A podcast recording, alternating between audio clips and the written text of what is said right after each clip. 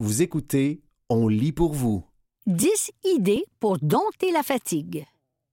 Un texte de Sylvia Galipo, paru le 17 décembre 2023 dans La Presse. Marre d'être fatigué, même quand vous vous reposez? Vous rêvez d'être bien, enfin? Non, il n'y a pas de recette magique. Mais il y a sans doute quantité de petites et de grandes propositions, aussi douces que radicales, à adopter, à échelle individuelle, mais aussi systémique, pour un bien-être profond, entier, total. En voici dix. Pour un ministère de la fatigue. Commençons avec une proposition ambitieuse. L'idée a été formulée par l'autrice Véronique Grenier, à bout, dans la série documentaire Crevé de Bianca Gervais, offerte sur l'extra de tout.tv, où la comédienne et animatrice va aux sources de sa grande fatigue et cherche surtout des pistes pour en sortir. On a un ministère des Transports et un ministère de la condition féminine. Pourquoi pas un ministère de la fatigue, où on se poserait la question Qu'est-ce qu'on fait collectivement? Question de s'attaquer de front à l'absentéisme, à l'épuisement professionnel, etc. Une campagne pour la cause. Si tout le monde est fatigué, du primaire à l'université et jusqu'au marché du travail, le sujet demeure néanmoins tabou. Alors parlons-en, suggère Bianca Gervais. Pourquoi pas dans le cadre d'une campagne de sensibilisation autour de la fatigue? Un peu à la manière des campagnes pour la santé mentale, lesquelles ont grandement contribué à déstigmatiser la chose. Pas le droit de botcher. Autre idée soulevée par Bianca Gervais, le droit de travailler suffisamment bien. Inspiré de la philosophie du good enough parent, ce parent, ni hélicoptère ni désengagé, mais plutôt équilibré, la comédienne se demande Il est où? Le good enough travailleur? On ne le rencontre jamais. On n'en parle jamais. Mais où est-ce qu'on peut lever le pied de l'accélérateur? Diffuser la fatigue. Vous vous sentez submergé par les responsabilités qui s'empilent? Vous ne voyez pas le bout? Au lieu de tout prendre sur votre dos, pourquoi ne pas partager, ou plutôt diffuser carrément, répandre la fatigue? Bianca Gervais a rencontré cinq femmes mères de famille monoparentales qui partagent ainsi les tâches dans un chalet commun et leur réseau a effectivement quelque chose d'inspirant. En finir avec le syndrome du don de soi. Pour répandre, encore faut-il se débarrasser de certaines idées reçues, dont ce prétendu don de soi, une notion très féminine, assurément à la source de bien des épuisements. Cette idée selon laquelle les femmes auraient cette tendance naturelle à s'occuper des autres n'est pas naturelle, mais construite, martèle à leur tour Amelia et Emily Nagoski dans Brûler Comment échapper au cycle du stress et du burn-out? Un ouvrage pratique basé sur des notions scientifiques. Un syndrome à déconstruire pour se ménager individuellement, puis collectivement. De l'importance de se reposer. Ça a l'air tout bête, mais c'est essentiel. Sans sommeil, on meurt disent les deux autrices de Brûler, en avançant cette statistique. 42% il s'agit du pourcentage de notre temps que notre corps et notre cerveau ont besoin de passer au repos, soit 10 heures sur 24 environ. Vous ne les avez pas? Ce n'est pas exactement une option. Si vous ne prenez pas ces 42% ce sont eux qui vous prendront, disent les autrices. Bref, l'épuisement vous guette. À noter qu'on ne parle pas ici seulement de dormir. Ces dix heures peuvent en outre inclure du temps pour le sport, 30 minutes, du temps de qualité avec un proche, 30 minutes, autour de la table, 30 minutes, ou pour toute autre activité où vous vous changez volontairement les idées, amis, etc. Cultivez les amitiés. Puisqu'on parle d'amitié, tous les experts le confirment. Les liens sociaux sont aussi essentiels à notre bien-être que l'eau ou la nourriture. L'être humain n'est pas conçu pour fonctionner de manière autonome, écrivent à ce sujet les sœurs Nagoski, qui n'en sont pas à leur premier livre choc. Emily Nagoski est notamment l'autrice de Come as You Are. Réjouissez-vous. Un ouvrage inédit sur la sexualité au féminin. Le fameux village nécessaire pour élever un enfant? Il est aussi essentiel au bien-être des adultes. Et il peut, entre autres, participer à diffuser notre fatigue, comme suggéré plus haut. Se fatiguer physiquement. On le sait, l'activité physique est la stratégie par excellence pour gérer le stress. Courir, nager, danser, cela canalise notre énergie, c'est démontré. Et très concrètement, reprend Bianca Gervais, on peut, ce faisant, troquer la fatigue de la tête pour une fatigue physique, soit une fatigue plus tangible, dit celle qui aime se mettre les mains dans la terre, remplir des sacs de feuilles, etc. Ça fait du bien et ça valide le fait d'être fatigué. Se choisir et faire des deuils. Ça a l'air tout simple, mais c'est sans doute l'une des idées les plus radicales qui soit. Qui suis-je? Quelles sont mes valeurs? Est-ce que mes choix répondent à mes valeurs? énumère la psychoéducatrice Stéphanie Deslauriers. Tu mérites mieux qu'un bain moussant, un guide pour prendre soin de soi. Pour paraphraser notre collègue Dominique Tardif avec sa balado, Deviens-tu ce que t'as voulu? Y avez-vous seulement jamais pensé? Se choisir, c'est se réaligner entre ce qu'on veut et ce qu'on peut, poursuit l'autrice. Un réalignement qui implique forcément des deuils, sans doute aussi une paix intérieure, assurément une acceptation de soi. Bref, un bien-être certain. Osez l'autocompassion. Vous êtes à bout?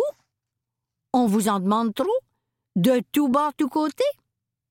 Ça ne se peut juste pas, résume Stéphanie Deslauriers dans son Guide pour prendre soin de soi. C'est ça l'autocompassion. Reconnaître que certains standards sont trop élevés, irréalistes et surtout irréalisables, et se donner du lousse. En tant qu'être humain, reconnaître qu'on ne peut pas tout faire, que cette pression constante a un prix. Notre santé mentale, notre bien-être, quoi.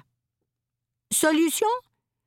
On se donne le droit de le dire, le ressentir, le vivre.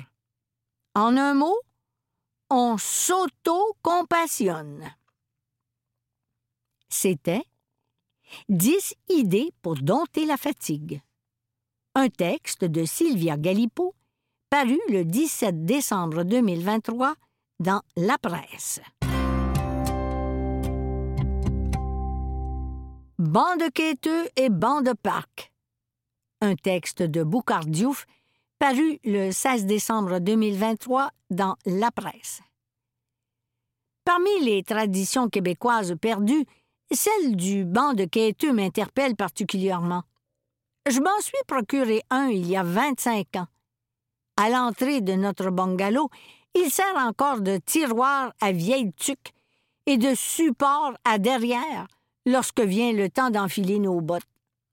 Bien loin de son rôle traditionnel, ma banquette est surtout un tableau d'une page d'histoire devenue la mienne.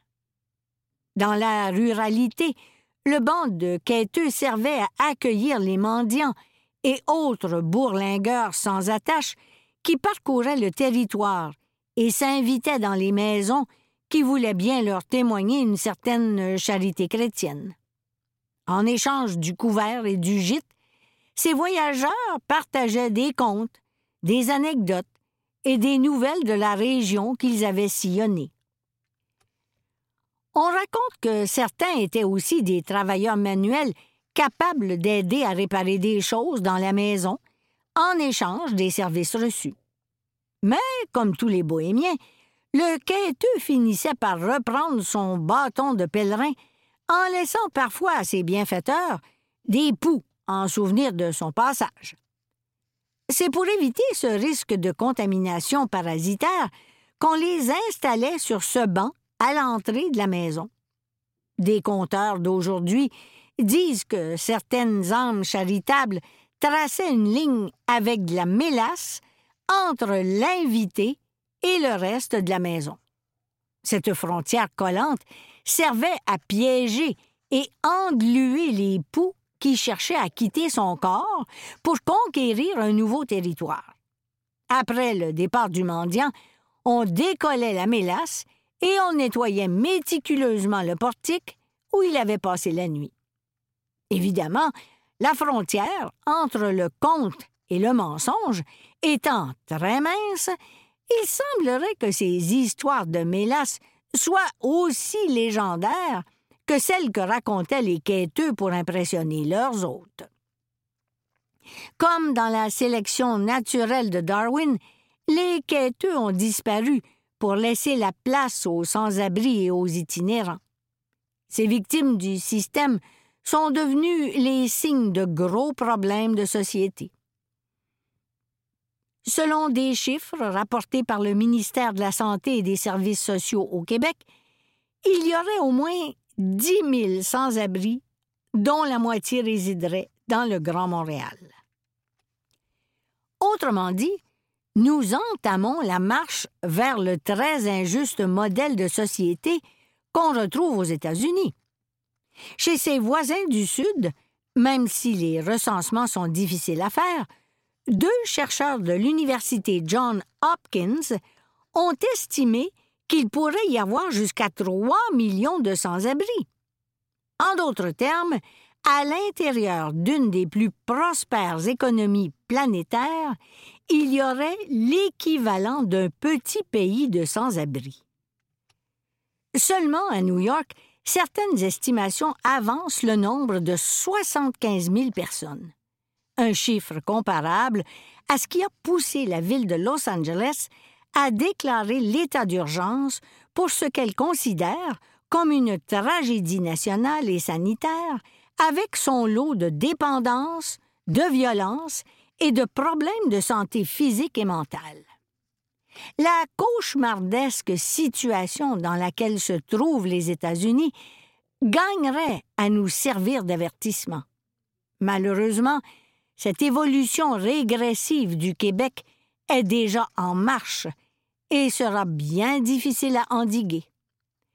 Si imparfait soit-il, depuis quelques années, le modèle de partage de la richesse qui faisait le charme et la douceur de vivre ici craque de tous les bords et fait des victimes qui se retrouvent dans les rues. Quand la qualité des services est bien loin de la part du fardeau fiscal demandé aux contribuables pris à la gorge, la doctrine du chacun pour soi, précurseuse de cette américanisation qu'on devrait tous redouter, n'est jamais loin. Malheureusement, le Québec est arrivé à ce point de rupture et il sera très difficile d'inverser la tendance. En santé, en éducation, dans les services aux aînés, le logement et bien d'autres secteurs, les fissures sont nombreuses et les inégalités de plus en plus préoccupantes accouchent d'une nouvelle et très grande précarité.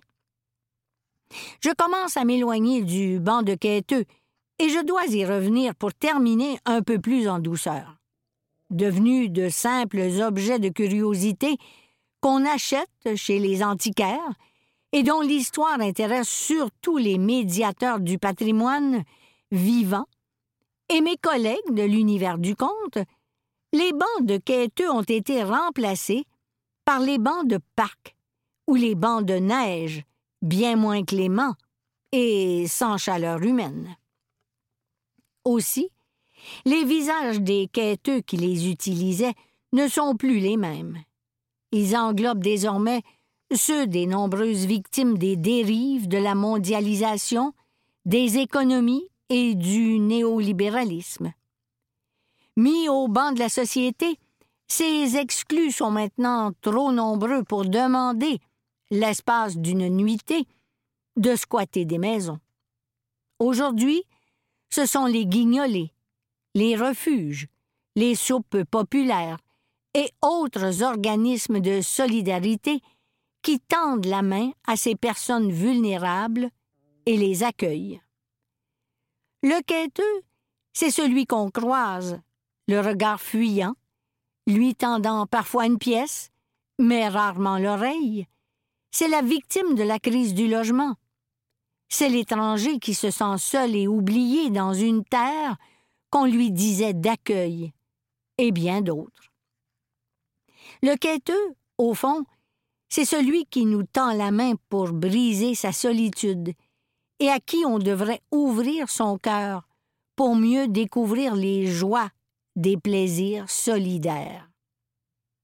C'était banc de quêteux et banc de parc un texte de Boucard Diouf, paru le 16 décembre 2023 dans La Presse.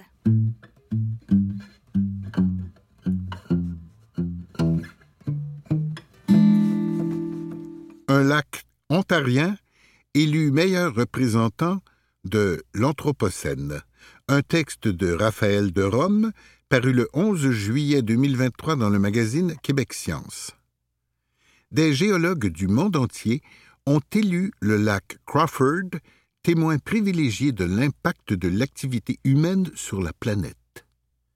Un petit lac, situé à une heure de Toronto, pourrait bien devenir la vedette des manuels de géologie, a-t-on appris au Congrès international de stratigraphie tenu à Lille, France, du 11 au 13 juillet 2023. Après cinq années d'analyse, de débats et plusieurs tours de scrutin, le lac Crawford est en effet élu parmi les douze sites évalués par les experts internationaux du groupe de travail Anthropocène.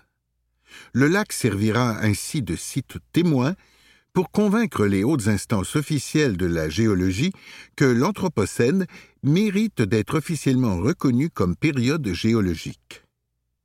Car si ce terme est désormais utilisé un peu partout, y compris comme titre de chronique dans votre magazine préféré, il n'est pas encore reconnu officiellement par les géologues.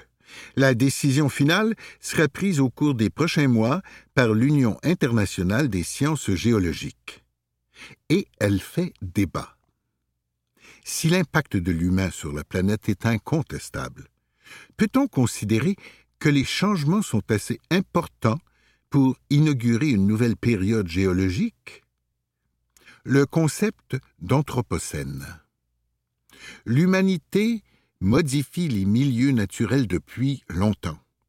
Mais les activités humaines, auparavant limitées et locales, affectent désormais les processus terrestres de manière globale et parfois irréversible.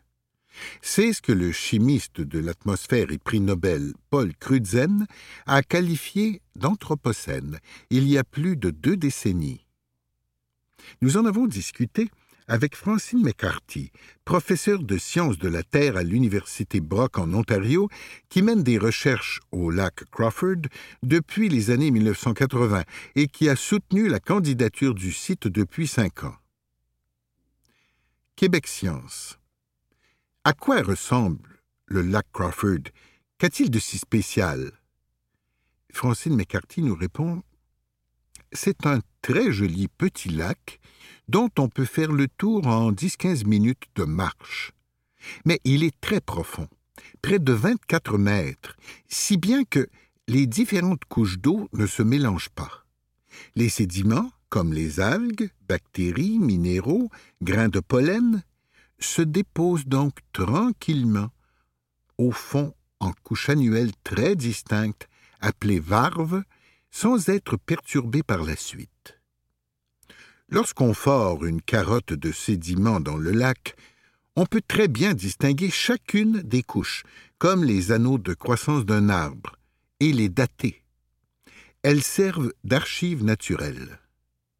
Quand on a commencé à étudier le lac il y a cinquante ans, c'était pour retrouver des traces de la présence historique des Autochtones dans la région.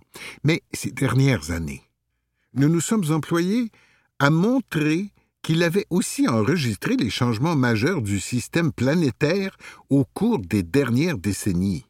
À mon avis, les données montrent bien que nous sommes entrés dans une nouvelle période géologique. QS. Pourriez-vous nous expliquer comment fonctionne l'échelle des temps géologiques? FM. Elle divise l'histoire de la Terre en quatre grandes ères, elle-même subdivisée en périodes puis en époques. Tout cela se base sur la stratigraphie. Cette science est née au XIXe siècle, quand un ingénieur anglais, William Smith, a remarqué que les roches étaient empilées par ordre chronologique, les plus vieilles en bas et les plus récentes en haut. On pouvait ainsi faire correspondre des roches provenant de différents endroits selon le type de fossile qu'elle contenait. La stratigraphie considère que pour chaque unité de temps géologique, il existe quelque part sur Terre un type de roche qui sert de point de référence, où on voit clairement la rupture avec l'air, la période ou l'époque qui précède. Vous écoutez un lac ontarien élu meilleur représentant de l'Anthropocène, un texte de Raphaël de Rome paru le 11 juillet 2023 dans le magazine Québec Science. QS. Quel est ce point de référence pour l'Anthropocène? FM. Pour servir de référence, une couche géologique doit contenir un signal mesurable synchronisé partout dans le monde. Après avoir évalué plusieurs possibilités, le groupe de travail Anthropocène a déterminé que le meilleur marqueur de l'activité humaine, ce sont les éléments radioactifs comme le plutonium-239, issu des essais nucléaires de la guerre froide. C'est à partir de cette époque qu'on voit que l'activité humaine a altéré le fonctionnement des systèmes planétaires, notamment le système climatique, de manière si fondamentale que les 70 dernières années diffèrent complètement des 12 000 ans qui précèdent. Cette rupture est aussi marquée que celle entre le Pléistocène, la période qui s'étend de 2,58 millions d'années, à 11 700 ans avant le présent, et l'Holocène qui suit. Les douze sites candidats, qu'il s'agisse de tourbières, de carottes de glace, de récifs de coraux, de stalactites ou de sédiments lacustres, montraient tous ce changement marqué, mais nous considérons que le lac Crawford est le site le plus convaincant. QS. La nation Anishinaabe a un fort attachement culturel et spirituel au lac Crawford. En signe de respect, vous avez personnellement décidé de ne plus forer de carottes de sédiments. Craignez-vous que la reconnaissance internationale du site engendre plus de voyages ou de recherches scientifiques sur le site? FM. Le site se trouve dans une zone protégée et il faut des permissions spéciales pour prendre des échantillons sur place. Les Autochtones sont maintenant consultés systématiquement.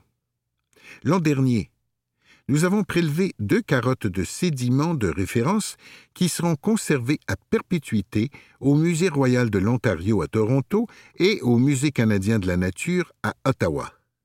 Nous croyons que ce seraient les dernières, mais nous avons dû y retourner une dernière fois en avril 2023 pour compléter certaines analyses cruciales. Je ne voulais pas briser ma promesse, mais après plusieurs heures de discussion entre eux, les Autochtones nous ont donné le feu vert. C'était très prenant émotionnellement. Ça requiert beaucoup de sensibilité culturelle et d'échange d'idées. On ne se préoccupe pas souvent de ça en science. QS. Quand saurons-nous si l'Anthropocène est officiellement reconnu comme période géologique? FM. Nous soumettrons notre rapport à la Commission internationale de stratigraphie en septembre, et il faudra ensuite quelques mois de débat, peut-être un an s'il faut plusieurs tours de scrutin.